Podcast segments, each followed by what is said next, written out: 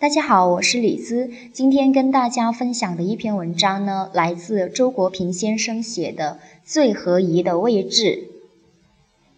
我相信每一个人降生到这个世界上来，一定有一个对于他最合宜的位置。这个位置仿佛是他在降生时就给他准备了的，只等他有一天来认领。我还相信，这个位置既然仅仅对于他是最合宜的。别人就无法与他竞争。如果他不认领这个位置，就只是浪费掉了，而并不是被别人占据了。我之所以有这样的信念，则是因为我相信，上帝造人不会把两个人造得完全一样，每一个人的禀赋都是独特的，由此决定了能使其禀赋和价值得到最佳实现的那个位置，也必然是独特的。